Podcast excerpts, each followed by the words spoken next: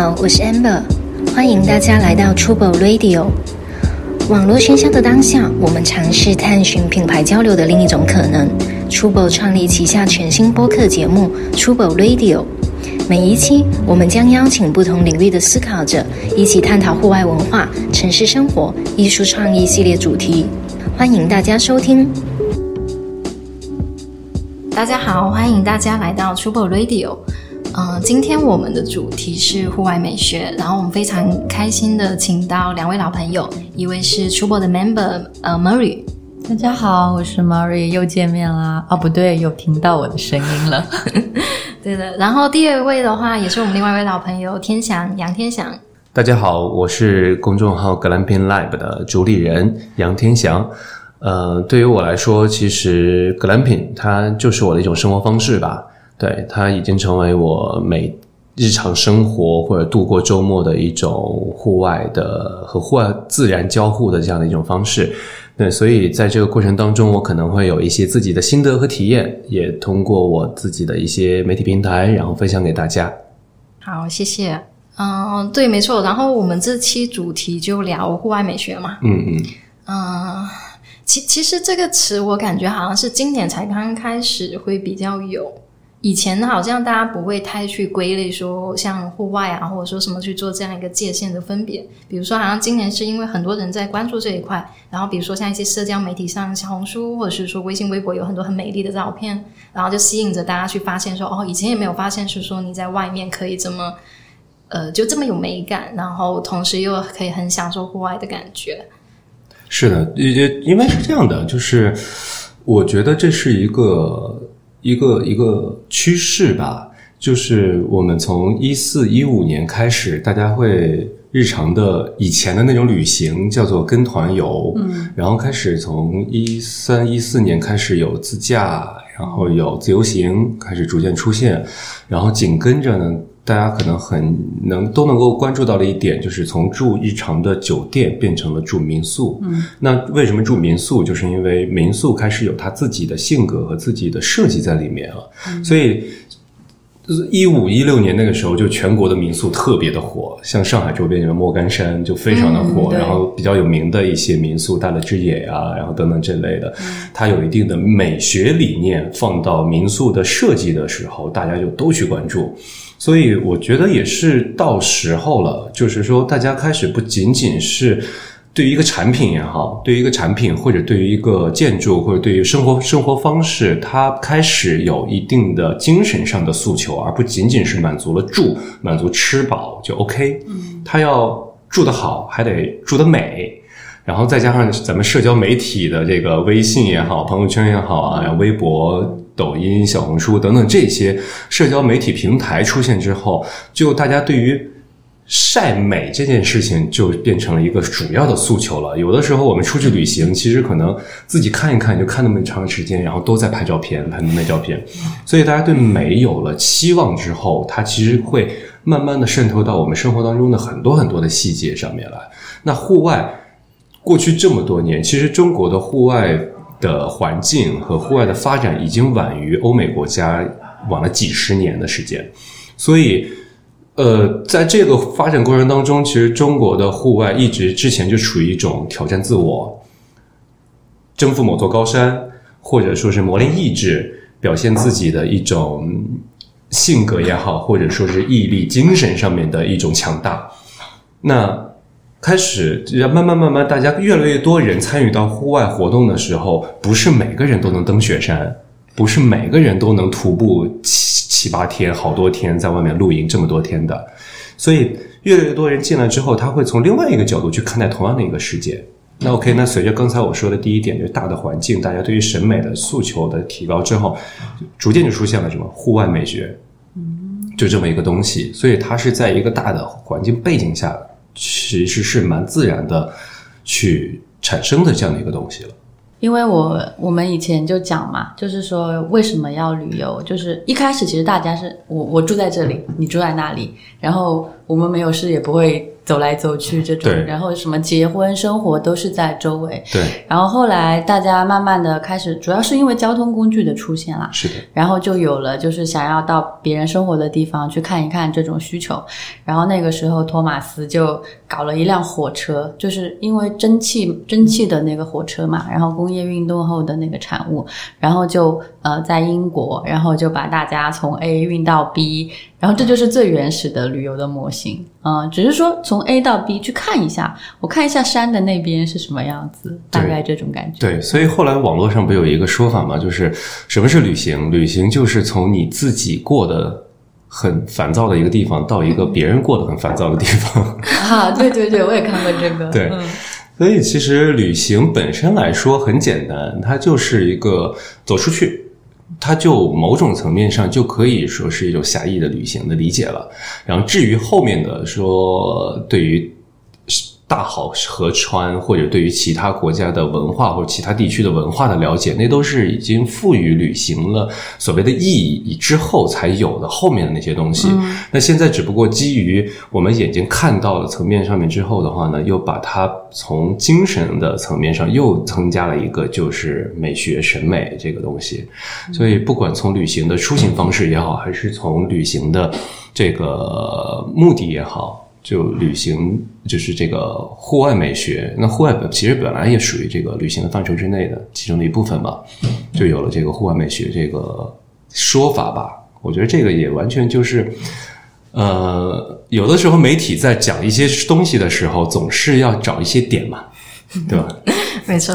对，所以户外美学是一个创造出来的新的名词嘛？我我本身觉得“户外”这个词也是被创作出来的，因为以前其实你没有意识到说你去了户外，你你你去山里玩你就去山里玩，你去徒步你就去徒步，但是你没有刻意的想说是一个户外的概念。但是就像你说的，就是呃，舆论在讨论这个事情的时候，赋予它的这样的一个意义。对，然后，之所以户外会出现，我觉得可能就像城市或者是说住宅的出现的原因是一样的。对，就大家太多的时间在盒子里面了。对，对，对，对，所以你当对外有一个向往的时候，然后你就会有这样的一个去户外的感觉，也也就有这个概念的产生。对，对，对，对，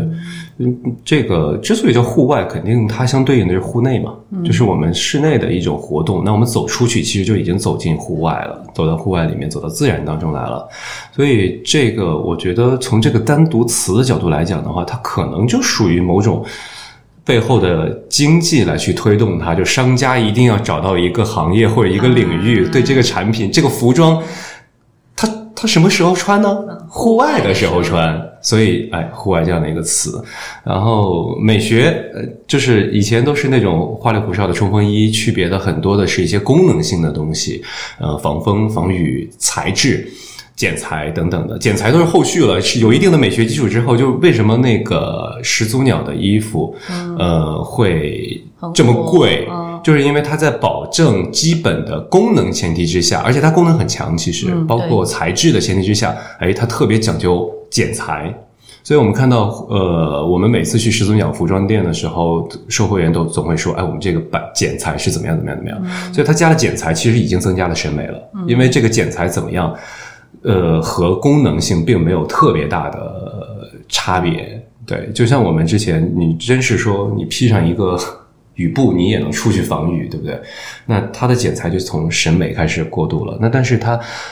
呃，始祖鸟本身这个品牌的定位，它还是基于对于传统户外来讲，比如说徒步，比如说一些溯溪、登山，专业的专业的这种户外领域，它的传统服饰。对，那现在这两年随着这个日韩风的兴起之后，大家对于日本、韩国的文化的关注，那有一种叫做高山热的这种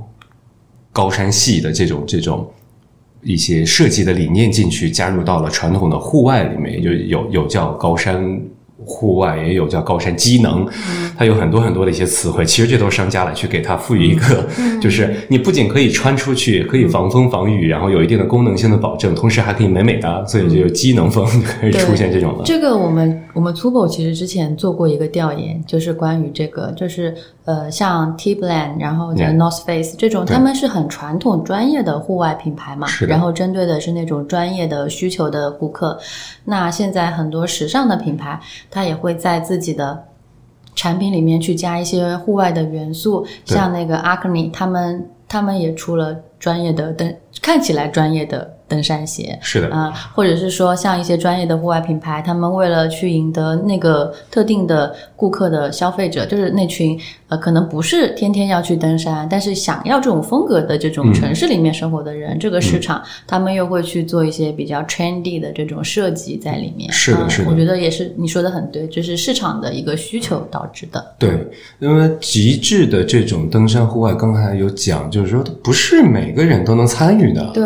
特别是像今年疫情来了之后，呃，我们出不去了，嗯，对吧？出不去了，然后那大家的出行半径变成了更高频次的以城市为中心的周边游。嗯，比如说我们在在杭州去趟西湖，没有人去西湖穿一身登山装、冲锋衣、呃登山鞋的冲锋衣去的。嗯，那大家现在特别潮流时尚又开始偏户外风，各种各种品牌其实都开始出现这种户外风格了。是的，那那大家对于就功能性没有那么大的要求啊，不是每个人都需要极致的那种环境当中需要它抗风抗雨，然后那那种功能性的诉求。那所以从色彩、材质、剪裁，然后到它的设计本身，都开始偏向于更为时尚和潮流一点。对，所以这一点的话，对于亚洲来说，日本、韩国算是做得很不错的。对他们已经引引领了整个这个亚洲地区的风格，而且再加上本来中国就属于亚洲地区，所以我们从每个人的从消费者的咱们的身材，然后咱们的体型、肤色各方面的诉求来讲，它这更其实和日韩风会更接近一点。那欧美的那种风格，相对特别是美国的风格就特别的粗犷，然后那种大花格子衬衫那种那种感觉的，是的。那然后那个英国的话呢，它就偏向于一些英式 gentleman 的那种绅士风、猎鹰装的对对 safari 的那种感觉，狩猎装、猎鹰装的那种感觉的。所以像欧美国家的，比如说那个小狐狸的，瑞典的那个小狐狸的品牌对，呃，？Kitsune，我我我忘记了。然后就那个小狐睡觉的小狐狸的瑞典的那个品牌，对，那它就是很典型的是英式狩猎装的那种感觉的服装的设计，美式就是那种很粗犷的那种那种感觉，然后日韩的话相对来说它的整个的设计的风格会和它这些都完全不一样，所以从户外或者说从露营角度来讲，大概也就会有这么一个区分。嗯，对，对没错。可是我我的观察里面，比如说像日韩，可能有一点不太一样的，他们是先先处理先去了户外，然后再带动服饰的一个发展。比如说像日本，他们可能经常一家人就去山里，周末去山里，或者是说去哪里，然后大家一起露个营。我我觉得好像他们本身是有这种文化基础在，然后就带动了，比如说服饰或是说时尚潮流这一块。嗯，对，但中国好像是一个比较混沌的状态。就一方面，我们有一些呃，你可以说是硬核的一些户外的爱好者，他们会经常去户外；但另外一方面，很多人就可能是被吸引了，被一些好看的照片吸引了，想去户外，就就感觉这是一个碰撞的一个比较混沌的地带。对，嗯，呃，这个我觉得可能和各两个不同国家的这种文化有一定的区别吧，包括它的大的环境有一定的区别。那对于日日韩来说的话，他们有这样的一个。环境能够包括他们很多的一些对于土地的管理、对于自然环境的管理的法律要求也是不一样的。那他们可以去走到外面去露营，去去去感受自然的环境。但是国内目前来说，呃，因为中国的人口基数太大了，十几亿人口，然后我们虽然说就是国土面积很大，但是人口又很多。那同时，我们这么多年。就是中国的经济发展也是这这些年这几近几十年才开始有了很大的发展，所以大家对于户外的体验，包括很多对于自然环境的保护和认知，它需要一个过程的。那在这个过程当中，如果说从法律上面我们夸一下开放了，鼓励大家走出去怎么样去露营，实际上我倒是觉得不见得是一件好事。可能我们会引起的山火会更多，可能我们户外的野外的垃圾会更多。所以，等等的这些负面的问题，就会导致中国在一在过去的这些时间当中，没有那么好的一个国内的环境，让大家真的能够去走出去和自然很好的、很自由的这种交往，这这种这种交互。所以，呃，那到了这几年之后的话，那既然之前没有机会走出去，那总要有一个走出去的理由嘛，嗯，对吧？那美美哒走出去，这也是一个理由。然后能够出去之后穿的很漂亮，然后能够拍很漂亮的照片，这也是走出去的理由。所以，不管什么样的理由，走出去就是一件很挺好的事情。哎，我好奇的问一下，比如说像你之前在北京 CCTV 录的那个节目，然后你在那个节目里对 Glamping 的态度是什么？我非常鼓励大家走出去，但是不一定非得是 glamping 这种方式。户外有很多种方式，包括 picnic，那就是一个野餐。我到公园里面带上一个漂亮的野餐垫，然后准备一些下午茶、咖啡，然后这些东西，只要有这个自然条件的情况之下，我们在这个地方去和朋友和自己去相处一个下午时间，挺好的，比我们周末的时候躺在家里面去玩手机、看电视要好很多，或上网就要好很多。所以，我其实不管是在中央台还是在哪里做分享、做跟大家聊天的时候，我都是。主张的其实是希望大家走出去，glamping 只是走出去的一种方式而已。那我现在之所以会推广 glamping 这种方式，是因为大家对它的认知，呃，一不多，第二个可能在这个过程当中有很多一些比较偏差的认知吧。举个例子，比如说很多人就觉得 glamping 是有钱人玩的游戏，嗯，那我觉得完全不是这样子的。然后它是有一定的门槛，我认为啊，它的唯一的门槛就是要有一台车，因为。这种露营方式和传统露营方式不一样啊！传统露营方式，咱们背一个包，里面帐篷什么的都可以，地垫都可以塞得下去的。那那是因为，呃，就是大家的目的不一样。我们出去是为了登山，是为了徒步，然后我在山里没地儿住了，所以我住在帐篷里面。所以它对于帐篷的便携性，呃，轻便，然后包括它的防风防雨，然后对于野外这种。恶劣环境的抵御，它它它这方面的要求会比较高一点。那 glamping 的区别在于什么呢？就是它是对舒适性和美学层面的要求会更高一点。那同样所要求的装备数量会更多一点，桌子、椅子、帐篷，帐篷很大的，像格兰平一般帐篷至少要七八个平方以上的这样的一个面积，因为帐篷足够大、足够高，人在里面才会变得很舒适。你不然的话，像以前传统那些小帐篷，一个平方，人进去之后只能躺着，坐着都要弯着腰，那就没有舒适感，更不存在于美学了。所以在有了美学和这种诉求前提之下的话，大家对于装配的诉求就不一样了。那我出去 glamping 就是为了露营，我不是为了登山，我可以不去登山，我也可以不去徒步，我就是为了露营，它目的不同了。那我就说，那唯一的门槛可能你需要一台车，因为装备会比较多一点。没有车，确实一顶帐篷几十斤重啊，你没有说背着七十，一般像像美国 Spring Bar 那个品牌帐篷三十六公斤，七十多斤，没有没有说 人背着一个七十多公斤的帐篷出去露营的。对，那那可能这是唯一的门槛。那 OK，那对于装备选择的话，有消费能力的选择 Spring Bar、Nordesk 等等的这种国际一线品牌，一顶帐篷。七八千一万多，然后消费能力有一定的限制的，那 OK，那我们选择国产品牌，诺克呀、自由之魂啊，然后等等的这些，他们的质量或或者说是日常我们的需求，完全可以一顶帐篷一两千，你和传统的那种帐篷也差不多。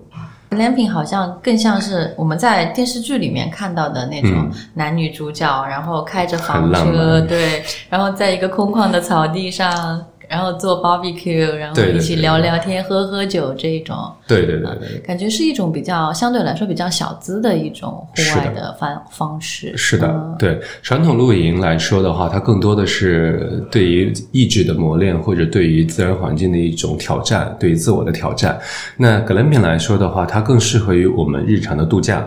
和朋友一起，和家人一起。像我有一个朋友之前露营，呃，疫情前了，然后当时出去露营，带着自己七十多岁的妈妈出去露营啊。然后那个出门之前，他妈妈还觉得啊，睡帐篷睡睡袋这怎么睡呀，老年人之类的。然后后来去了之后，他妈妈说，嗯，睡得很好，就是还特别喜欢。然后之后回去之后还在说，哎，我们什么时候还出去露营啊？然后在家里憋得慌就。叫着朋友拉他带他去露营，所以大家的目的不一样了。我们是为我，我那天在中央台去做节目的时候还说呢，我说平时大家生活工作就已经很辛苦很累了，为什么出去玩一趟还要那么辛苦呢？那我们哪怕是露营，我们可不可以好好的睡一觉？然后在哪怕是在野外，我们可不可以好好的也可以吃一顿饭？不一定要让自己弄得很惨，所以它更适合于日常居家陪陪家人、孩子或者朋友们一起，哪怕是自己一个人，对，那。它更适合于这样的一种人群，嗯，诉求不同。嗯，我刚刚一开始在，其实我会听到很多声音，比如说像之前采访你，然后写那个人品的文章，然后有一些朋友看了，其实会有不同的看法嘛。比如说像一一些，呃，比比如说有一些国外的朋友，比如说像欧洲的朋友，他们看的时候，他们会觉得人品好像是一个非常特殊的，在亚洲才有的文化，然后在他们那里可能就是像你刚刚说的是那种比较。呃，硬核的那种户外，就是那种比较辛苦的，因为那个也是他们的一个文化流传嘛。然后有有一些人是很喜欢了，因为会觉得，哎，原来我去户外，然后也有这么多美丽的东西，然后也可以这么舒服的享受。所以其实针对这个概念会有不同的声音。但是我觉得像你说的，其实重点不是说你去体验哪一种，重点是说你先走出去。对对，这个我很赞同。然后我想起我想起一个例子，就是。呃，我最近认识一个人，然后他是他他是广州人，然后他年纪大概四五十岁，然后他跟我提到说，他他几乎每一年都会出去露营，嗯，然后他去露营的方式就什么都有，有时候他骑一个单车，然后就带着露营的装备就去露营了，就那种非常简陋，但是也是去享受个一一晚上这样子。然后有时候他就像你说的，他会开一辆车，然后什么东西都往上丢。然后他们，他每次去露营，他就会跟兄弟们一起，就是去当地的人去去买买一只活的鸡，然后就让当地人帮他杀鸡，然后他们一起煲鸡汤。就这一点就非常体现的就是广东人吃东西的那个 对那个性质。但就就从他这个例子，我会觉得其实就他是真的不在乎任何概念，就是他想去露营，本身是他想去。然后比如说我我想睡得好一点，就像你说的，我带带个床垫，我带个车，然后我就开车去了。然后，如果我我比如说我比较随性一点，他骑个单车非常简单的装备，他也去了，对。但是他去到那里，他是去就是去享受的，就是去吃一只鸡，煲一个鸡汤，就这个就很有意思。对，所以对，所以所以提到这里，就是就是走出去先是第一步嘛，就大家可以先走出去，走出去之后，我觉得在走出去的基础上，你才能去拓展自己一些美学的观察。嗯，比如说我去到那里，我想带一个咖啡壶，嗯，然后在外面享受一个咖啡，那也是一个就是。你自己增添生活情趣的一个方式嘛，那那也是属于你自己的一个风格。是的，对对，因为呃，我是觉得，因为 glamping 这种露营方式吧，这两年大大概就是一六一七年才在国内开始慢慢兴起。实际上，我倒觉得。呃，格兰品其实它并不是一个亚洲文化属性的东西，它反而格兰品是一个欧美属性的东西，特别是在欧洲属性的东西。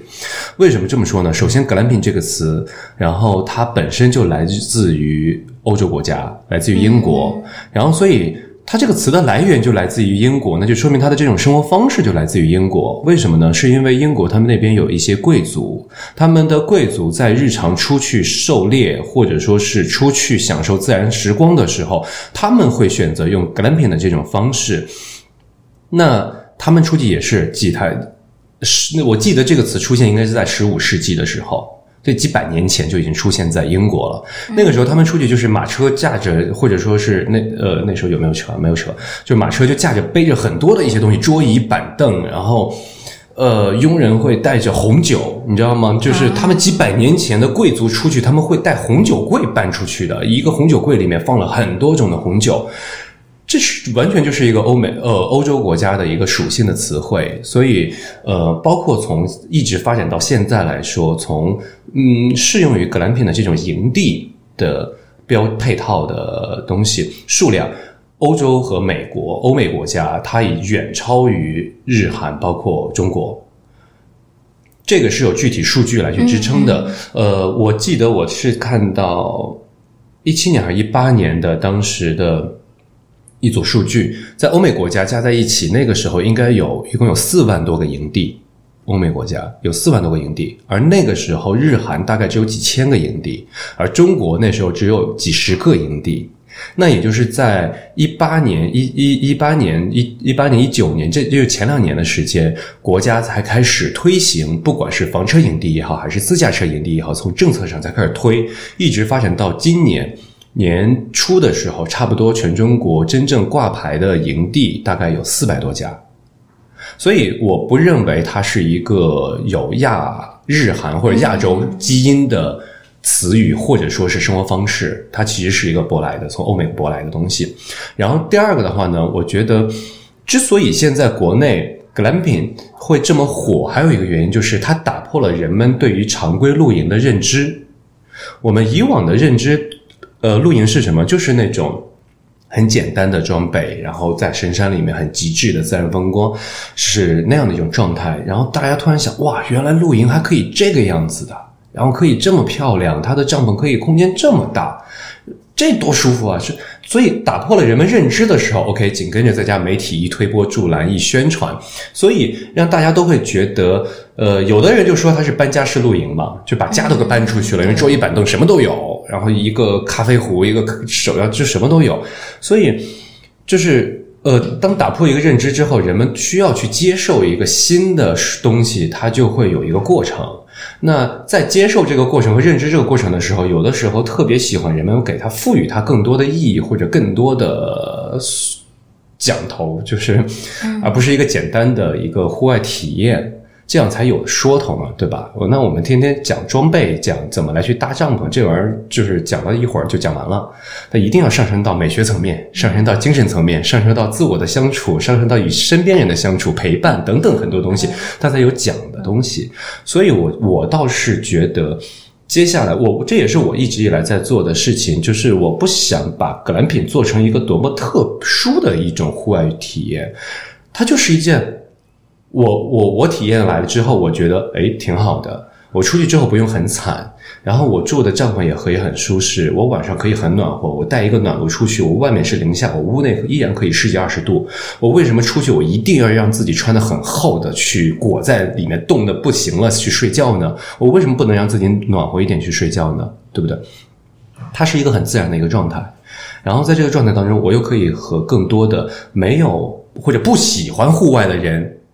朋身边的朋友，把他们也能带进来，然后和大家一起在户外去去体验，去一起互动，那这是一件很有趣的事情，所以会把格兰品单独拎出来去讲，就是希望能够让大家再去了解、认知到，并且在。下一层次才是去理解，然后去深入的去去去去去探索它这个过程当中，我我只是把它拎出来去单独讲一下而已，嗯，但是从我个人来讲的话，我不希望把它作为一个特别特殊的东西去看待。对，我觉得你讲的蛮有道理的，就因为我也是刚刚接触到格兰品的概念嘛，在我们开这个播客之前，对。那真的是挺刚刚。对，因为因为但是你刚像你刚刚说的那种，比如说就是女孩子喜欢一起穿的很漂亮，然后去公园的草坪上，然后去。做个野餐，然后大家拍很美的照片，这个这个我是知道的，只是我不知道它叫 glamping。对，就像你说的，不是说它单独的需要有一个定义或者是一个名字怎么样的，它就是一种看起来很好看，然后又很好玩的一种生活方式。是的，就是它存在，然后可能特别是女孩子看到，哎。好赞哦，就好美哦，那我也要去。对对对，我也要去，然后我也要拍。然后甚至在去年前年，它这个野餐概念特别火的时候，我看到很多服装品牌对应的推出了像茶歇裙，对，然后那个餐布格子的那个花纹，对，然后一一下子也变得很火。是的，对我觉得这个就是一种呃，体现了。大家对美的一种追求吧，是的，就是说，嗯，我就是想要漂亮，想要好看，对，嗯，它其实是一件非常自然的事情，大家需求这个点，那它自然而然就诞生了这个形式而已。对，像前几年，呃，就去年特别火的野餐，它其实，呃，picnic 它某种层面上不能算是 glamping 的范畴，对，因为 glamping 怎么说呢，呃。有几层理解吧。第一个的话呢，就是大家对于格兰品最初的一个认知，也是国内媒体在前几年想要去宣传格兰品的时候，后来我的公众号里面有专门出这样的一个帖子，有讲，就是国内媒体在前几年宣传格兰品的时候，把它当成什么呢？叫帐篷酒店。嗯。一提到格兰品，它就是帐篷酒店啊、一介绍就是说啊、不要再出去什么了，然后我们一起出去格兰品吧，然后夸夸夸介绍了全国国内或者说是国外的几个非常顶级的帐篷酒店。对，那这个其实它帐篷酒店只是我们所理解的格兰品的其中的一个部分而已。那不是说只有帐篷酒店才叫格兰品，但是格兰品它从那个翻译角度来讲的话，它就豪华露营嘛。那它从这个字面意思理解，它其实它除了帐篷酒店之外，它对于装备的，刚才我最初讲的对于装备的诉求，对于出出出去露营的目的各方面是不一样的。所以我们带上一些，至少带上帐篷，带上天幕，带上桌椅板凳，带上很丰富的美食的烹饪的东西，这些可能才算得上是营某种意义上的格兰品。这就是你刚刚说的门槛，对吗？对，这就是门槛的。对，这个门槛就刚才我说了嘛，因为装备有一定的诉求，所以他可能需要一台车。对哪有还有那个嘛？还有帐篷啊，还有炉子什么的，对不对？对对对饭的话，对，他装备上一定有诉求的。对，之前也有一个网友给我在微博上有留言，然后他就说，就觉得呃门槛很高，然后需求的装备很多，然后之类的。我说哪项户外运动不需要装备呢？嗯，对吧？我们潜水，我们需要装备，然后我们哪怕去自己不买去租装备，也也需要装备。OK，然后我们需要刷气瓶，我们也也要去弄气瓶。然后 OK，我们我们滑雪，滑到最后是不是你自己要买滑雪服？你是不是要自己要买头盔？你是不是自己要买滑雪板？然后等等一系列的滑雪的一一套装备，那一套装备置办下来不便宜的。嗯那为什么偏偏大家都在骂格兰品是一个很奢华的东西呢？其实并没有，只不过是现在在目前，特别格兰品这两年最初呈现出来的状态，是有一群高消费人群在引领着这样的一个户外生活方式，而这群高消费人群，他们依据自己的生活消费能力，选择的是国际一线的这种户外装备，所以表现出来，大家觉得好看的同时，也是好贵。对，那那这几年其实国产的很多的一些装备都已经转型开始面向格兰片了，并不贵。我了解到的并不贵的，所以这个门槛并不高。嗯，我觉得刚刚提到，就大家对格兰品的印象就有一个贵，我觉得是对比嘛。对对比，比如说那种我只是单纯去徒个步、爬个山以前那种装备，对比就可能比较贵，而且会觉得好像有很多其他东西。但我我但是如果对比潜水、滑雪的话，它可能并不贵。哦，对对，当当然当然，但但你你肯定会做一个横向的对比，比如说其他人可能录音比较简单，然后我这个录音好像是花很多钱那个，但但我觉得重点是，目的不一样。对我觉得重点是，比如说你你想出去的方式是怎样，我觉得这个是重点，然后你去实现它就可以了呀。对对对，而且像你说的，比如说现在帐篷就设备上有这么多选择，你不一定是说挑一个跟别人一样贵的东西嘛。是的。对，然后另外还呃还有一个不可忽视的一个门槛在于哪儿？就对于格兰片来说，就是就包括今天我们的主题叫户外美学嘛。那其实格兰品它还有一个门槛，就是对美的理解。如果对美没有一定的理解或者说是接纳的一种心态的话，也不会选择格兰品。他一定可能选择更多的是自然环境之美，然后选择的是传统的那种露营的方式，走进自然嘛。他觉得自然才是真正的美，那才叫真正的露营。然后用极少的人类的工业产品的介入，然后再走进自然当中去，一种 OK，那也是一种审美，嗯，你也是一种审美态度吧，或者审美的角度。那格兰品它有它自己的审美角度，它这种审美角度，我觉得是可能更生活化一点。它是把对于生活的很多的一些态度，去融到和自然的交互当中来，融到露营的这件事情来，所以它是一种更生活化的审美角度去理解格兰品这件事情。那如果呃，就是说，大家很多人没有办法去理解格兰品这项运动、这项户外体验的话，可能就是还没有能够完全接受这种我们日常审美的一个要求吧。我个人理解啊，这是我个人的理解，所以这也是我经常在讲，就是像包括今年六月份当时来上海去参加 ESPO 展的时候，当时他也是主办方也是要想让我去讲一下户外美学的东西。我说户外美学，我的态度就是户外美学完全就是一帮商家然后创作出来的这样的一个词汇，它最终的目的就是为了去给设定一个场景让你去 shopping。所以户外美学本身其实没有什么好讲的。那我觉得唯一能讲的就是，其实就是我们对于生活要有一定美的要求。当你对生活有了一定的美的要求的时候，有一定的自己的态度的时候，那你对于生活的很多的一些细节，包括你的户外体验和运动，也会有美的要求和诉求。那对于装备和对于你的体验的要求也会不一样，所以融在一起，这就是 glamping 的户外美学。对我我之前想这个题目的时候，我我并没有把户外美学想的，比如说非常商业，或者是说一些那商其实它就是很商业的，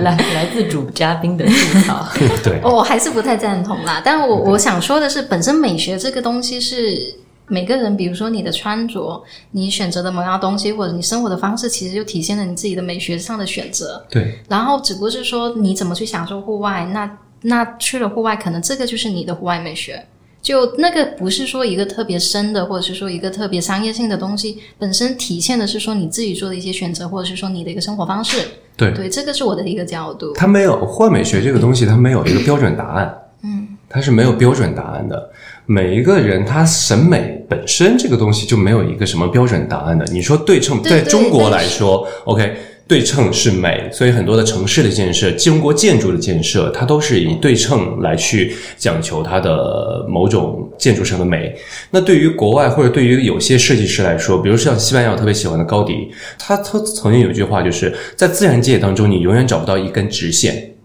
所以在巴塞罗那，然后它的很多的高迪的建筑里面，它都用了很多的一些曲线来去代表，它没有对称。那 OK，那在这种情况之下，你如果以一个东方人觉得啊，这什么玩意儿，歪歪七八这种扭扭来扭去的这种建筑，什么什么鬼东西？那对于可能欧洲人来说，或者至少对于这样的一个世界级的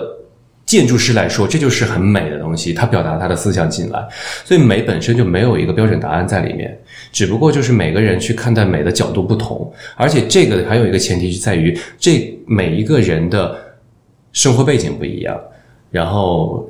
经历不一样，学识基础不一样。眼界不一样，他等等等等，每个人都不一样的前提之下，那每个人理解的美当然也不一样了。那在这个过程当中，我们日常所说的潮流，只不过是抓动了一个大众的脉搏而已。所以在这个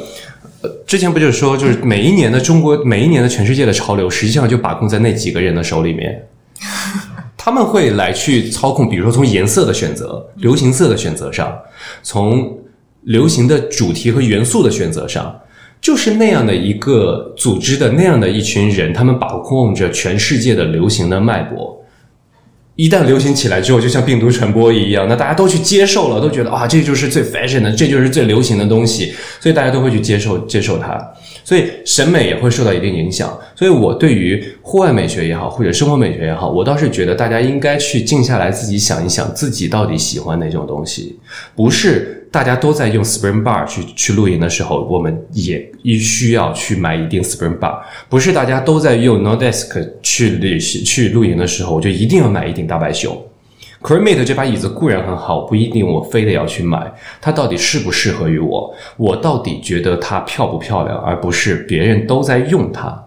所以我倒是觉得，真正的如果想在露营的这个角度来讲，或者去谈户外美学这件事情的角度来说的话，还是应该大家能够沉下心来去想一想自己的需求和诉求是什么，自己的审美到底觉得什么是漂亮的，而不是随大溜的去跟随着一些品牌也好或者商家也好，这样来去去做，会更好一点。嗯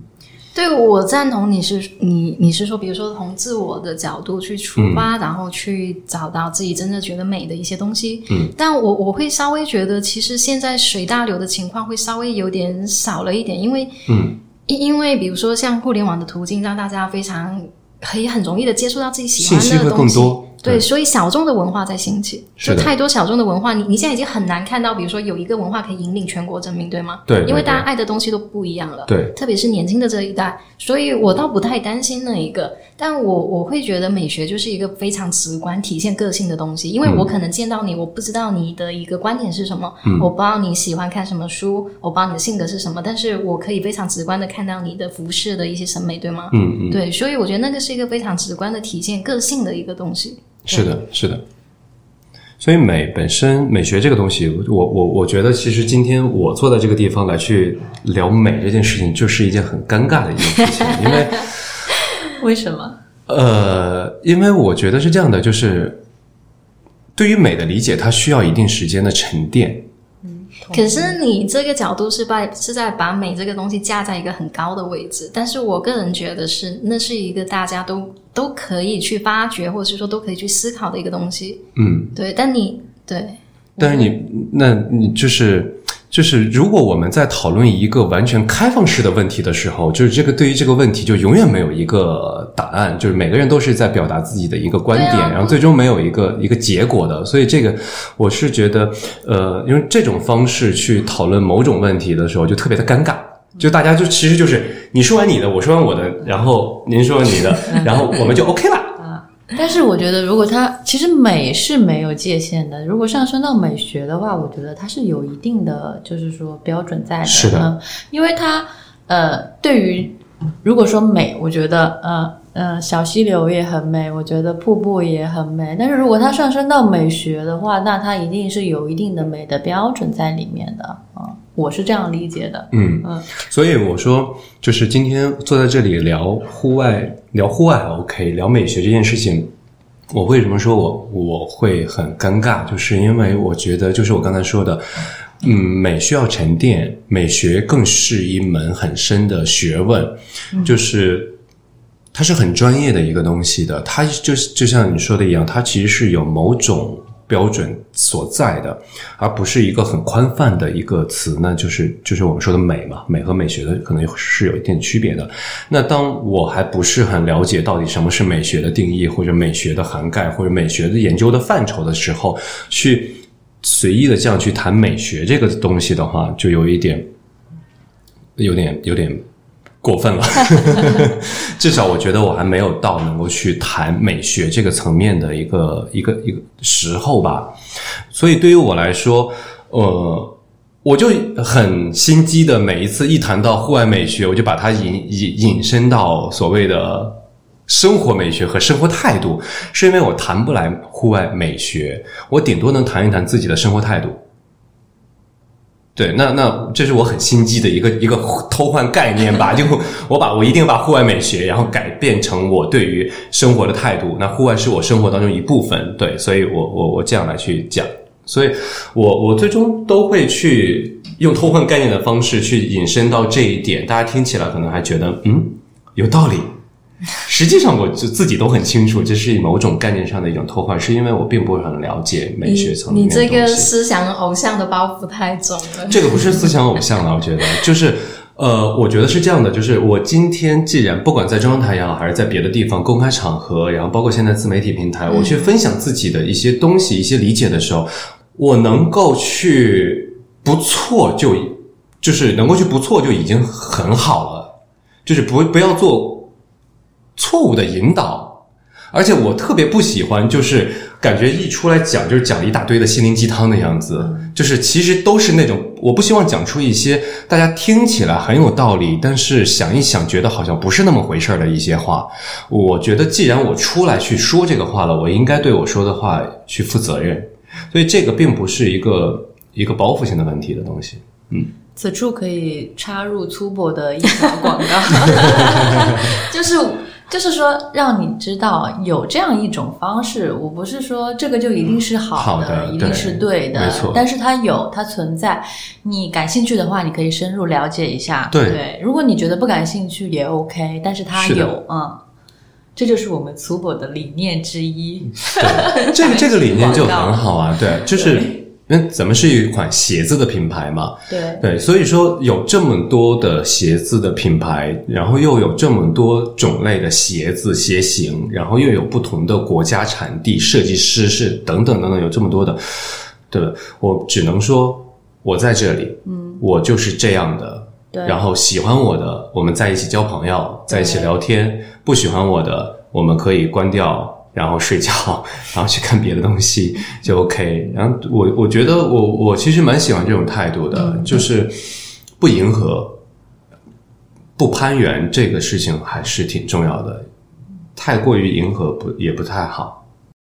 对，我觉得现在其实在，嗯，大家平时的生活里面要做到，不光光是说购物啦，或者是说生活方式啦，就是你平时的为人处事、你的工作、你的经历，就要做到不迎合，其实特别的难。嗯嗯，就是有时候不迎合，就意味着你要做出跟大家不一样的选择。是的，对，这个时候可能对于像我来说，我有时候也会蛮困顿的。就简单的来说，比如说，呃，今天大家都要去做这一件事情，嗯，但是你不想，你不是很想吧？也不是说不想，那没有办法，可能你就为了为了跟嗯，组织一起，那你就要去。嗯嗯嗯我觉得会有很多这样的时候。但是有时候是这样的，就是说不迎合，呃，不代表就是说不合群，或者说是个人主义或者怎样的。其实就我觉得这两个完全不一样。嗯就有的时候就就千万不能很偏激的去看待这个问题。有的时候啊，我不迎合他们，然后我就一定要很自己的，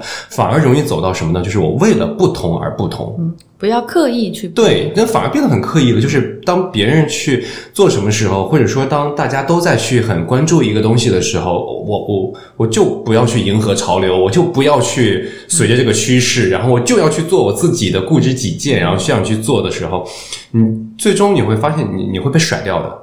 对，所以在不迎合，但不代表是因为为了不同而不同，那个叫叫有有点自负和固执己见了。对，那只不过是不迎合我我个人的理解是，在去看待任何一种潮流趋势，或者说是大家某个群体性的行为的时候，你有你自己的态度，你可以去。跟大家一起做这件事情，但是你时刻要知道你自己做到哪里是能够你自己觉得 OK 了，而不是一味的去追随。追随下去，一味的去追随下去的那种状态。对，所以在不迎合的过程当中的有一个前提就是你要有自己的主见，才能去不迎合。这个主见不是说在不仅仅是一开始选择的主见，也包括当你去一定层面的去了解、去开放性的态度去接受的时候，也要有自己的主见。包括你在去想要去离开这个行为或离开这个群体的时候，也有自己的主见。它主见它其实是一个逻辑下来的这样的一个过程。你你讲话很缜密，比如说你你提你刚刚提到那个词，然后比如说可能有一些偏颇的地方，你担心大家误解，你就会就会尽量去解释这个东西，然后尽量讲的缜密一点。然后你每次讲的东西，你会担心说这个东西给别人误导，所以你是往一个比较积极的方向去讲。这个其实我觉得可能和自己本身的职业背景有关系，本身是做媒体，然后也是学新闻、学播音出身的，所以说我是觉得，嗯，有些时候我可以不说，但是我一旦说了之后，我希望是给大家能够是相对客观的去讲一件事情，然后你不没有必要去受到我的影响，也没有必要就一定接受我的观点，你也可以去排斥我的观点。然后，但是我讲的这个过程当中，我希望是一个启发，我只希望去做种那颗种子的人，我不希望是送你一束花的那个人，因为我送你一束玫瑰，你可能其实喜欢的是百合，那我送你再美的全世界最美的玫瑰又有什么用呢？那我只可能是种下一颗种子，这个种子它可以变，这个种子不是我们严格意义上的，就是说真的是花的种子，它就一个种子就只能结这这种花了。我希望是在某个观点或某个东西，它其实就像是一颗种子一样埋下来之后的话，它未来能开成什么样子，不是我所能带来的，是你根据你的过去、你的背景、你的对于很多事情的理解，包括你未来所可能遇到的事情，你最终。这个果实结成这个种子结成一个什么样的东西？所以，嗯，因也是因为现在我所我之所以现在不做媒体公共媒体，就是因为我觉得现在很多的媒体有一定层面上是不够客观，或者说是不是很负责任的去表达一些自己的态度。那我觉得。不好，那我现在既然开始自己在做自媒体的时候，所以我希望我所讲出来的话，不要让大家误解我在灌输某种理念或者某种想法，没有灌输，绝对没有灌输这个意思。对，只是让大家通过我的图片、我的视频、我的文字。我的这些媒体方式、媒体平台，然后了解到，诶，有这样的一种生活方式，然后有这样的一个人在过着这样的一种生活方式，他今天又去这儿玩了，明天又去那玩了，今天去这儿露营了，后天去那里 picnic，所以就 OK 了。然后你喜欢，你自然会关注，然后会和我有更多的交互和聊天。然后不喜欢没关系，取关，然后我们相忘于江湖，就就 OK 了。对。你刚刚提到媒体那个，我感触会比较深，因为因为比如说像社交媒体的兴起，然后你你基本上在那个时候就是大家都可以是创作者，人人都可以是创作者，人人都可以在网络上发表自己的意见和作品。嗯，然后你那个时候就非常深刻的理解那句话，就是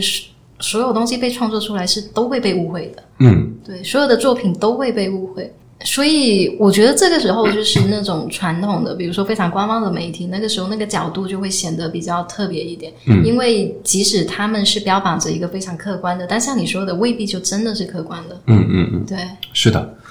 一直以来就是觉得不要灌输某种观点会比较好一点吧。对，所以其实刚才提到的不逻辑缜密也好啊，什么之类也好，其实我就是不断的在反复提醒这句话的原因，就是因为让大家不要只是听我的观点的东西，然后只是去听一听我们在聊的什么事儿。不知道格兰品的，哎，今天他们在聊格兰品，知道了格兰品这个事情；不知道户外美学的，哎，聊到了户外美学。哪怕是在聊的过程当中，不知道始祖鸟的这样的一个品牌的，然后知道了始祖鸟；不知道 Tubo 的这个品牌的，哎知道了 Tubo 这个品牌，是吧？所以就 OK 了。OK，对我刚刚就想说，你不能提一下 Trouble 吗？真的是。对我刚提了呀，对对，我知道，我知道，后面找补了非常好。重点的在最后。反正对我来说，我就是这样子。不管我去旅游，或者是说，如果我选择去露营，我其实都会想要是说探索一下自己平时见不到的自己的一面。嗯，对，所以其实你刚刚也有提到，是说大家想要为旅行，或者是说想要为出去露营赋予一些意义。嗯，然后我觉得很多时候就是这个意义去驱动你做这个事情，因为像你是现在说的，真的现在大家就很很累嘛。就比如说呃，比如说九九六上班，或者说什么时候，然后难得有一个假期，大家其实真的都很累，但是你又要去驱动自己往外走，这个时候就必须赋予它一个意义。嗯嗯对，所以我觉得很多人，或者是我个人会觉得是说去露营，或者是说你需要大自然是一个很好的探索自我的一个机会。对，嗯，所以那那讲到这个旅行的意义这一点的话呢，我就再说一下我自己不同的感受吧。就是知道前段时间我一个半月的时间走了十几个省，然后一一万八千多公里的旅行。这个旅行对于我来说，其实，嗯，如果非得上升到旅行的意义来讲，它对于我的意义只是想一个人走一走曾经我走过的路。就仅此而已。至于旅行当中或者旅途当中会收获什么，或者说想要去寻找什么样的意义，在出发之前我是没有想那么多的。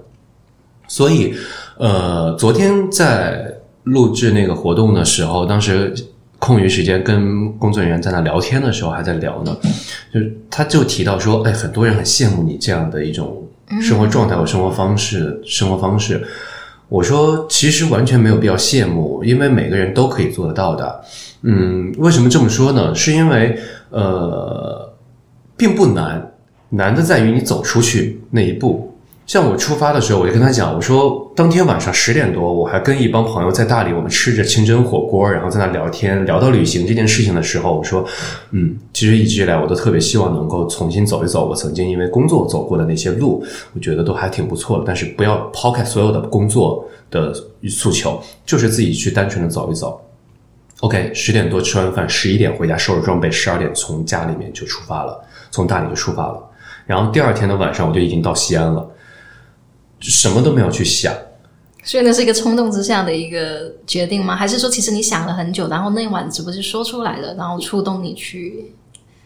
就说到冲动就想，那天还在聊，跟跟跟跟女那个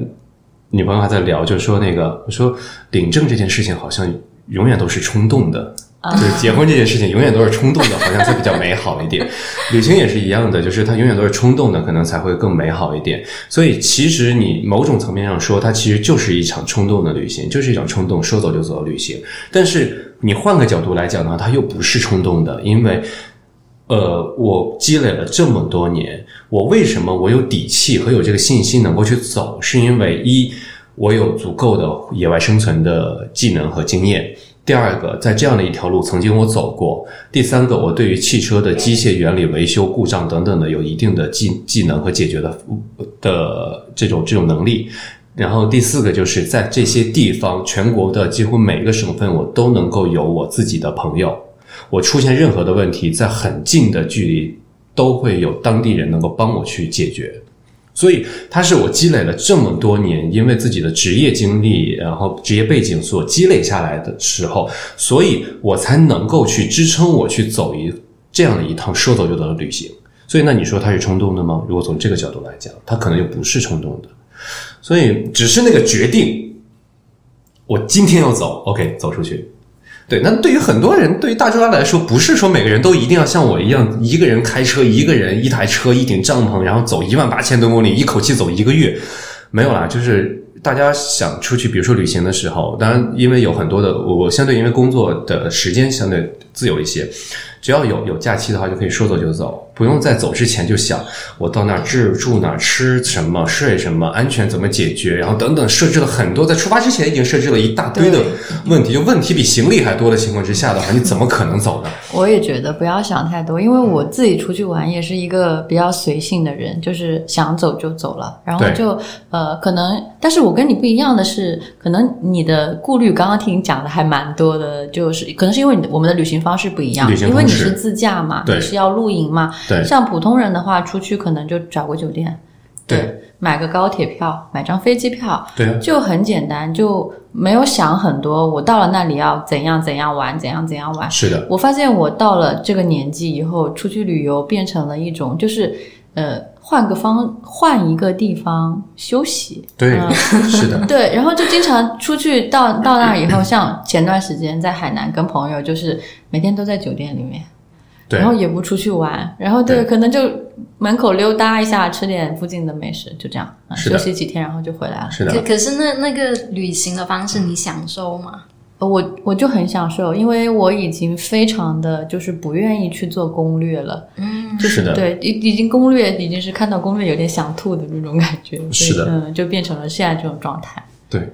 现在嗯。大家越来越倾向于这种度假式的旅行，它并不是说一定要 A B C D 不同的点，然后来去串下来去走，然后不一定非得要进景区，然后到大家都很热闹的地方去所谓的网红点去打卡。其实有很多的人，他可能旅行就变成了一种换一个新的环境，让自己好好的放松下来，把手机一关，然后不用去管工作很多一些烦心事，然后去休息一下。就很就就很好，所以这也是一种，其实也是一种自己的生活方式和生活态度吧。好的，结婚也是冲动的吗？我觉得结婚就是冲动的一件事情啊。嗯，在你的例子上是是吗？不是，是这样的，就是我觉得结婚之前是需要理性和感性同时存在的。理性在于说我什么时候结婚，或者说我找一个什么样的人结婚，这个可能需要一定的理性做支撑。然后感性的话呢？就是不能只是理性的觉得结设置了一二三四的条件，然后符合这个条件我就可以和他结婚，就还需要感性的存在，就是我要喜欢这个人，我爱这个人才会才能加加在一起嘛。但是我觉得就是领证这件事情真的就是一个冲动的，就当前面已经找遇到这样的一个人了，两个人相处的也很好，大家都是奔着结婚去的，然后很多的一些客观的条件都能够满足了，OK。然后至于哪天领证这件事情，就是我们去领证吧，那走啊。OK，那不知道你们知呃，去年获得奥斯卡那个最佳纪录片的那个 Free Solo 徒手攀岩啊，我知道有听过的，他们两口子也结婚吗？啊，真的吗？你看，因为那个纪录片还很还很纠结，就拍的对，因为他女朋友就很担心他掉下来。对，一个就是那个男主他本身可能性格上就比较远离人群，他永远住在房车上，全世界的去找那个。自己徒手攀岩的地方，然后他女朋友又是很担心他，然后其实，在他认识这个女朋友之前，他女朋友就是他的一个粉丝，嗯，然后认识他女朋友之前，其实是，呃，就是就是没有想过，就是可能一个人就这样就全世界各地去攀岩嘛，而且他很安全，一次事故都没有发生过。相反，认识了他女朋友之后，他徒手攀岩摔过好几次，而且都是威胁到生命的那种，摔得很严重。对，那两个人依然好像在一起四年还是五年的时间了吧？对，那个纪录片拍的时候，两个人还在纠结。对，然后现在已经结婚了。嗯，我之前采访另外一个攀岩的人，然后也有提到这个片子。嗯，然后里面就有提到说，因为很多人不能理解这种行为嘛，对，说你你其实你有设备。你可以好好的攀岩，也可以享受攀岩的乐趣，为什么要去做这个事情？对然后你比如说让家人或者说让女朋友这么担心，对对对也是一个争议吧？对，对对，也有点。是的，可是他女朋友不是本来是他粉丝吗？对，后来就变成女朋友了呀，后来就变成了所以女朋友粉丝还是有机会的呀。那我其实我我我想说的点在于，他本来喜欢他，不就是喜欢他原来的样子吗？是的，嗯，所以就是你爱上的就是一个水手，那你怎么不可总不可能跟他在一起之后就让他对，所以他女朋友？他是这样的，就是他女朋友并没有去限制他任何的一次攀岩，嗯但是身份的不同之后的话，他所担心的程度也会不同。像就像当他是一个粉丝的时候，他觉得他是他心中的一个像一个男神一样，或者说一个、一个一个朝朝拜的，这就是一个仰望的这样的一个人，他觉得。很危险，然后觉得他很牛，他很棒，这个男生。但是当他是他女朋友的时候，他就开始会担心他的危险，然后但是他并没有因为担心而去限制说你不可以去攀岩，他并没有去限制，反而是陪着他一起去攀岩。嗯，而且女朋友，她她之前是粉丝，她这个女生，她女朋友也没有很懂攀岩，所以她就跟着一块儿去学，她就跟着她男朋友一起去爬，然后她男朋友去爬的时候，她就可以去帮着去拍一些视频呀，拍一些素材啊。所以她当时那个视频里面，其实有很那个纪录片里面有很多的视频是她女朋友帮帮她拍下来的。在这个过程当中，他女朋友也受过很多次伤，然后也出过一些意外，但是两个人依然很坚持的一起一起去做一件事情。那这种。状态就很美好，就非常好。对，就很好，对对嗯，对，所以我我也是觉得就是，嗯，挺不容易的，所以 OK，是的，聊一下你的那个摄影好了。你最近那个摄影是有被选中是吗？呃，我是今年的三月份其实开始接触了这顶帐篷，嗯。就 Spring Bar 这个品牌，嗯。然后这个品牌也是有呃七十多年的历史了吧，六七十年的历史。它在整个 glamping 这种帐篷里面，它也是比较有一定的地位的。所以我当时用了这个帐篷之后，我第一次其实那组照片我。拍那组照片的时候，我都没有买这顶帐篷，我借用的朋友的帐篷，然后我们一起去大理旁边的一个地方去露营。对，当天我们一早起来的时候，就在那里拍拍照片喽，因为我们是在一个山凹里面。结果到了十点多的时候，太阳突然从山的另一侧升起来了。升起来之后就，因为它后面是一片树林嘛，而且很直，所以它光线就非常非常棒。然后当时我们所有现场人都很嗨，因为树都是几十米高的，又直的那种的。然后下面就是帐篷，就在拍，所以其实就是抓住了那样的一个时机，拍下了那组照片。后来确实也因为那组照片，然后卖这顶帐篷的朋友，据说他们他好像一个多月就把就卖了两百多顶吧，两三百顶，一个多月的时间就卖了两三百顶。这里面我我我一分钱没分到，这个是重点。对，所以所以就是，但那组照片就让就在包括微博上也好，还是在小红书也好，然后那一组照片就让很多人知道了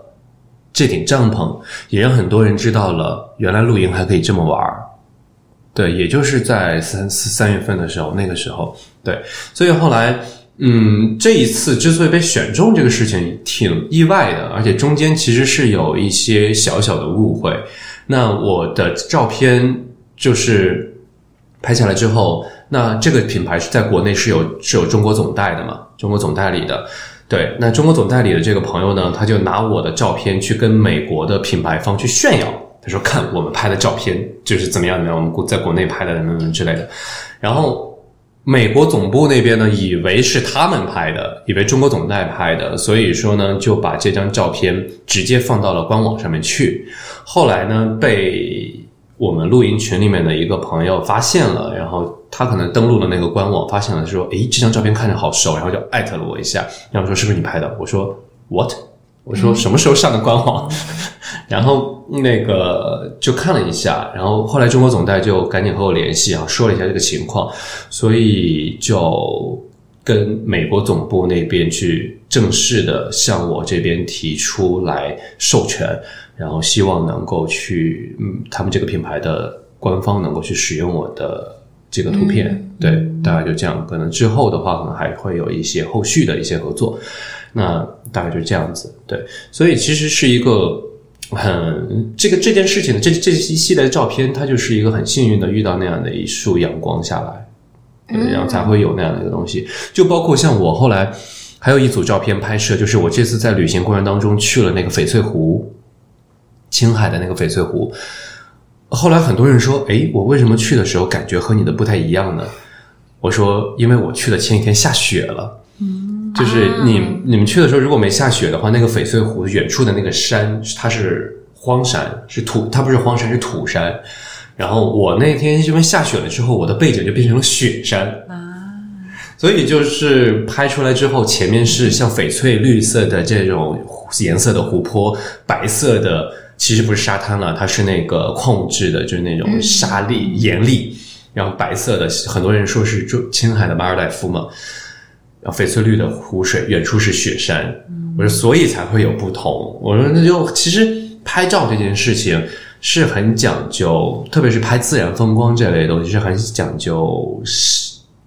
天时人和地利。对对对对，就就是看看机缘巧合，就能不能碰得到的。对，因为很多美景，其实谁走到那里，只要你去到那里，你都能拍得很漂亮。但是，一些特别的照片，为什么觉得别人和我的照片不一样？就是可能就在于说我抓住了某一瞬间的阳光，然后某一瞬间的那个嘛。那摄影本身就是一个记录瞬间的过程。你现在是每次出去都会拍一些照片是吗？我每次出去都很不想拍照片。可是你还是都会拍，而且你拍的照片很好看，就很烦呢，就真的很烦。就是我我每我跟朋友就在聊天，就说已经很久没有露营的时候，就好好的享受露营的时光，然后不要再去拍照片，像干活一样的事情了。那现在呢？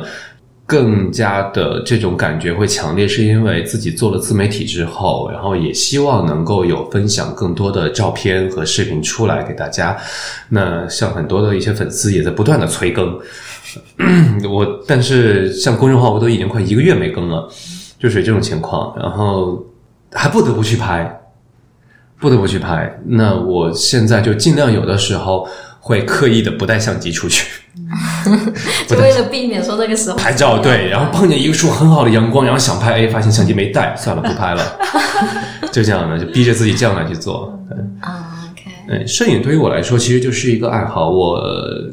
之前有人介绍我说我是摄影师，我说真的，摄影师不敢当，我完全就是一个自己的爱好。我拍照片没有套路可言，有的时候是这种风格，有的时候是那种风格。对，有的时候可能阴郁一点，有的时候可能阳光灿烂一点，有的时候日系风一点，有时候 ins 风一点，完全看心情，完全看当时修图时候的状态。对，所以我说我我说我我根本不能称得上一个摄影师，就是一个摄影爱好者，很随心的一点。有你喜欢或者特别欣赏的风格吗？摄影这一块？从风格角度来讲，我倒没有说自己特别。喜欢或者怎样的一种？我之前有一段时间特别喜欢，像比如说人文这一类的，我很喜欢马格登图片社的那种图片是呃人文风格，它的角度和它的讲故事，通过照摄影通过图片讲故事的那种方式。那后来我可能又很喜欢像国外的一些风光摄影大师他们所拍的一些风光类的片子。那有的时候就可能喜欢饱和度非常高的一些片子，有的时候就特别喜欢那种日系的小清新一点的那种片子，对，一直不稳定。嗯，你刚刚前面呃自驾游那一个，然后你提到说也不完全是冲动，因为你有你其实有比较多年的一个积累嘛，就你在野外露营有一个积累，然后你知道说有一些安全事项要准备。对，然后我刚刚你你提到这个，我刚刚想到就是另外一个露营的原因，就是在于就是大家的动手能力越来越弱了。就现代人，特别就是你有互联网的一个存在，大家就是真的越来越动手的能力越来越弱。但是你在露营露营那个比较特殊的环境下，你开始动手去做一些事情的时候，你会你你会有截然不同的一个体验。嗯对，然后你会重新可能跟物品，或者是比如说我跟这块树，或者是说跟这块木头重新有一个连接。那那个体验还是比较棒的，然后我觉得也是对都市人一个比较必要的一个体验，对，就是重新跟物的一个连接。是的，我一直以来坚信每一个东西它都有它自己的能量所在，像我们城市生活当中，我们的这些工业的用品，它也有它的能量所在，所以呃，也就是说，我们在城市的这样的一个环境当中，这样的一个大能量场的过程当中，每天接触的这种工业化的产品的这样的一个能量场当中，我们其实需要去去到自然环境当中，让自己尽可能的摆脱一些很有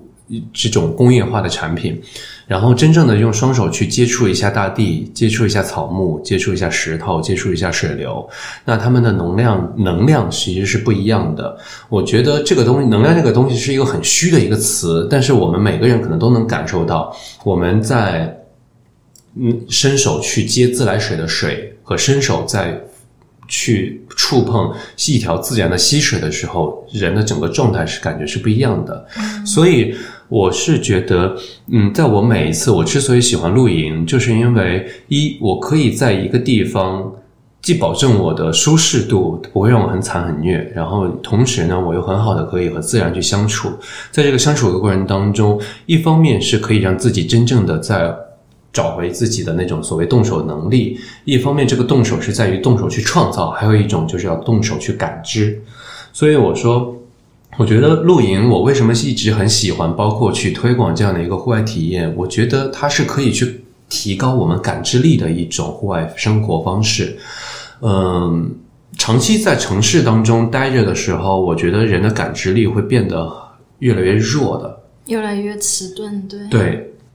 可能就是因为和天天和工业产品的这种能量场当中，人的感知力会变得很弱。就为什么说古人？的诗词很棒，我们现在已经很难再看到哪些哪个诗人真的能写出那种，嗯，桃花树下桃花庵，桃花这这种的，就非常非常有意境、很有感觉的这种词或者诗，所以我觉得就是感知力的问题。我们现在人已经越来越丧失自己的对于自然环境或者对于身边事物的感知的能力了。我们已经看不到那种抽刀断水、水更流的那种状态了。它其实它描述的，它并不是一个很形而上的东西，它其实它就是一个客观事实。我们拿刀去断水，水依然会流。对它，它事实就是这样。但是用古人的语言去把它给形容出来，就是抽刀断水，水更流。所以这种状态是完全不一样的。那我觉得我们应该去找回自己的感知力。当我们的感知力能够去找回来的时候，我们不光是生活的状态会发生改变，哪怕我们对于生活、工作这样的一件很商业或者很很很很对外的一种事情，我们都会发现自己状态也会不一样。因为感知力提高之后，你对于工作的细节的把控、节奏的把控、对于整体的把控，它都会发生一个很好的转变。心态会不一样，对，心态也会不一样，对，所以 我觉得动手能力这个问题的话，就是一去创造，有自己给自己一点时间去创造一些东西；第二个就是用自己双手去感知一些东西，然后让自己整个身体在自然界环境当中去感知一些东西。那这个对我们每个人的状态是不同的。那所以。这这这个就是也是我为什么想要去推广格兰片这样的一种生活方式，或者说是像我这一次，呃，自驾露营旅行，对，就因为露营旅行，它让我摆脱了对于酒店的预定，对于行程时间的安排，然后对于一个地方所待等等很多情况，包括成本的控制，很多的一些东西。那我在野外的时候，我可以，我依然可以住得很舒服啊。对吧？外面是零下，我室内二十多度，穿着短袖依然可以睡觉，我依然可以吃的很好。我在沙漠里面可以吃土豆炖牛腩，我可以做 taco，我可以做这很多的一些东西。所以，呃，在这种情况的前提之下，我保证自己的自身的安全和舒适度的前提之下，我可以更好的和更沉浸的和自然环境去交去去去去相处。就像我在呼伦贝尔的时候，当时我在呼伦贝尔草原嘛。很多人到呼伦贝尔草原，可能就是 A、B、C，就在草原白天去看一看，晚上下午看看夕阳，然后晚上就住在一大群人住的那种酒店，或者说是蒙古包里面，就这样的很喧嚣。那我当时住的呼伦贝尔大草原，就除了我之外，就只有两个人，然后只有四个人，一个牧民，然后他的马倌和我的另外一个朋友，就我们几个人住在那一大片的草原上面去。我在那住了五天四晚的时间。我们白天的时候就是去吹吹风，然后在草原上面走一走，大家一起聊聊天，然后去感受一下当那个时候那个时光。下午的时候，我们晚上的时候，我们就在一起吃吃羊肉，然后喝喝酒，听牧民讲牧民的父亲，甚至父亲的父亲讲的一些草原故事。那这种体验是完全不一样的，就和我们参加旅行团，哪怕是自驾，可能都是不一样的。对，那我所以露营旅行能够让我更深入的去感知这里的自然环境和这里的人文的特点，可以真正的和当地人在一起去生活、去交流，同时我又没有去介入和打扰到他们的生活。对，所以我我我觉得这是一个很好的一种旅行方式。对，那但是这里我还是要再说一句，就是说这种旅行生活方式并不是适合每个人的。嗯，对，对我就会想到，比如说像我的话，我就会比较呃，你说完这些，我觉得很美好，但我想。那水呢？你们有水？有啊洗澡怎么办、啊？就是女生非常关注这个话题，对女生就会非常关注这种，对啊，没错就没错嗯那那就我就是就，所以我刚刚在想这个问题的时候，我就在想，哎，你是不是刚刚有提到很多像国外会有一些营地嘛？然后比较专业的，像他们可能会有一些基础的设施，是不是能对够提供给大家？是的，嗯现在嗯，国内已经逐渐的开始有越来越多的营地了。嗯，比如说大理我的那个营地，嗯，已经开了吗？没有，现在还在还在弄，啊还没弄完。然后那个香格里拉一个朋友的一个营地，包括城市就是上海和杭州周边的这边也有很多的一个营地。昨天我们拍摄的时候是在那个天子港水库一个营地去做，所以现在其实已经有越来越多的营地配套完善又安全，有晚上都会有巡逻的人去值夜班，所以在这种情况之下，上厕所、洗澡，甚至食材，它都可以解决。对，你可以在他那里买食材，然后去自己烹饪。你不想烹饪，你也可以到他们的餐厅里面去吃吃东西。嗯你所需要的篝火，你没有装备没带齐，他那里可以去租赁装备。你有装备，你可以自己带；没有装备，就会完全用他们的装备。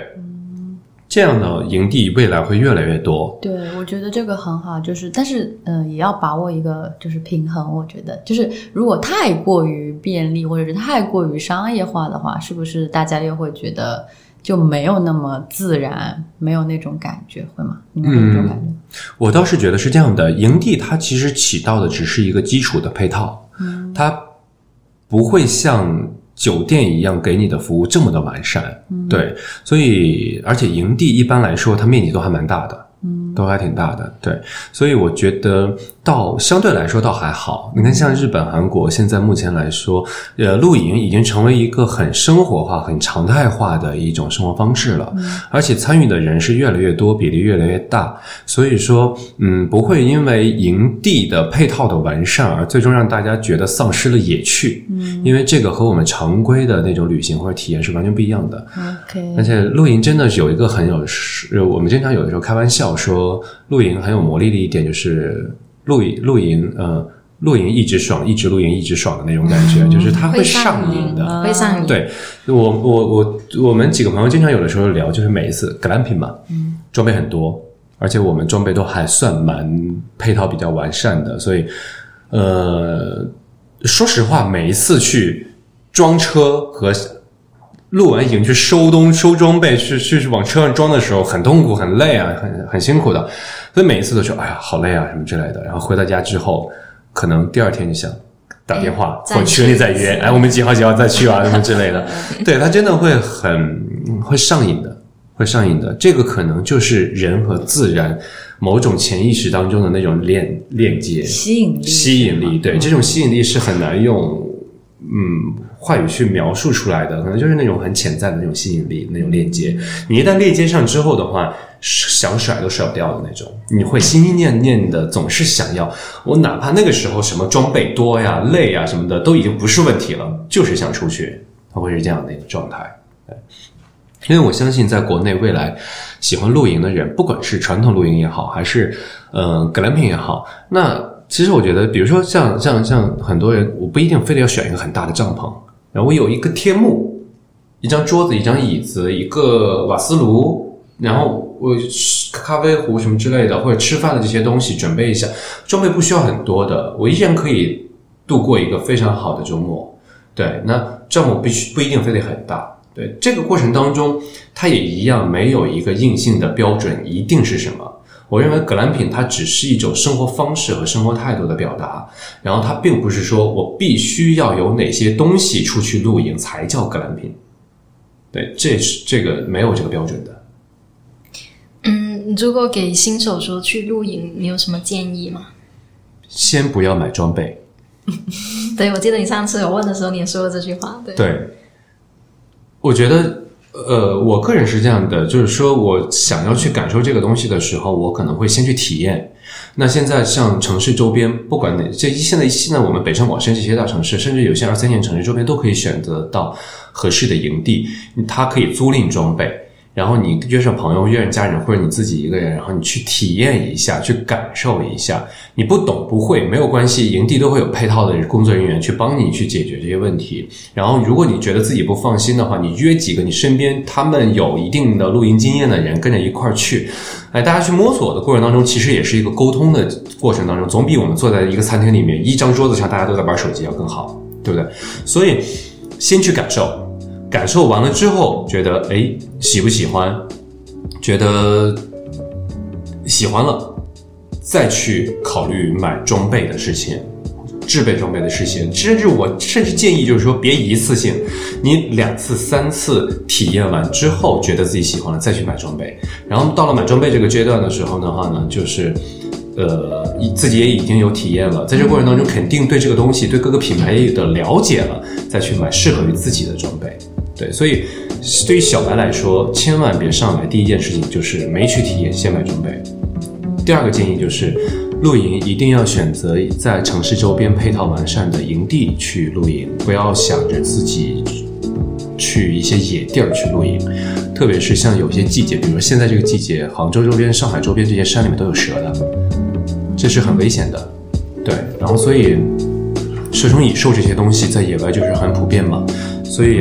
就是对于小白刚入门来说的这些想要露营的人来说，就是到就近的配套营地是最合适的，注意安全。对，就是什么开开心心露营去，安安全全回家来吧。slogan 都已经好，CCTV，这个非常的 CCTV。好的，今天节目到这里结束，谢谢大家收听。嗯，非常开心，就 Mary 还有天想参加这一次的节目，谢谢。嗯，谢谢大家，谢谢，好，拜拜。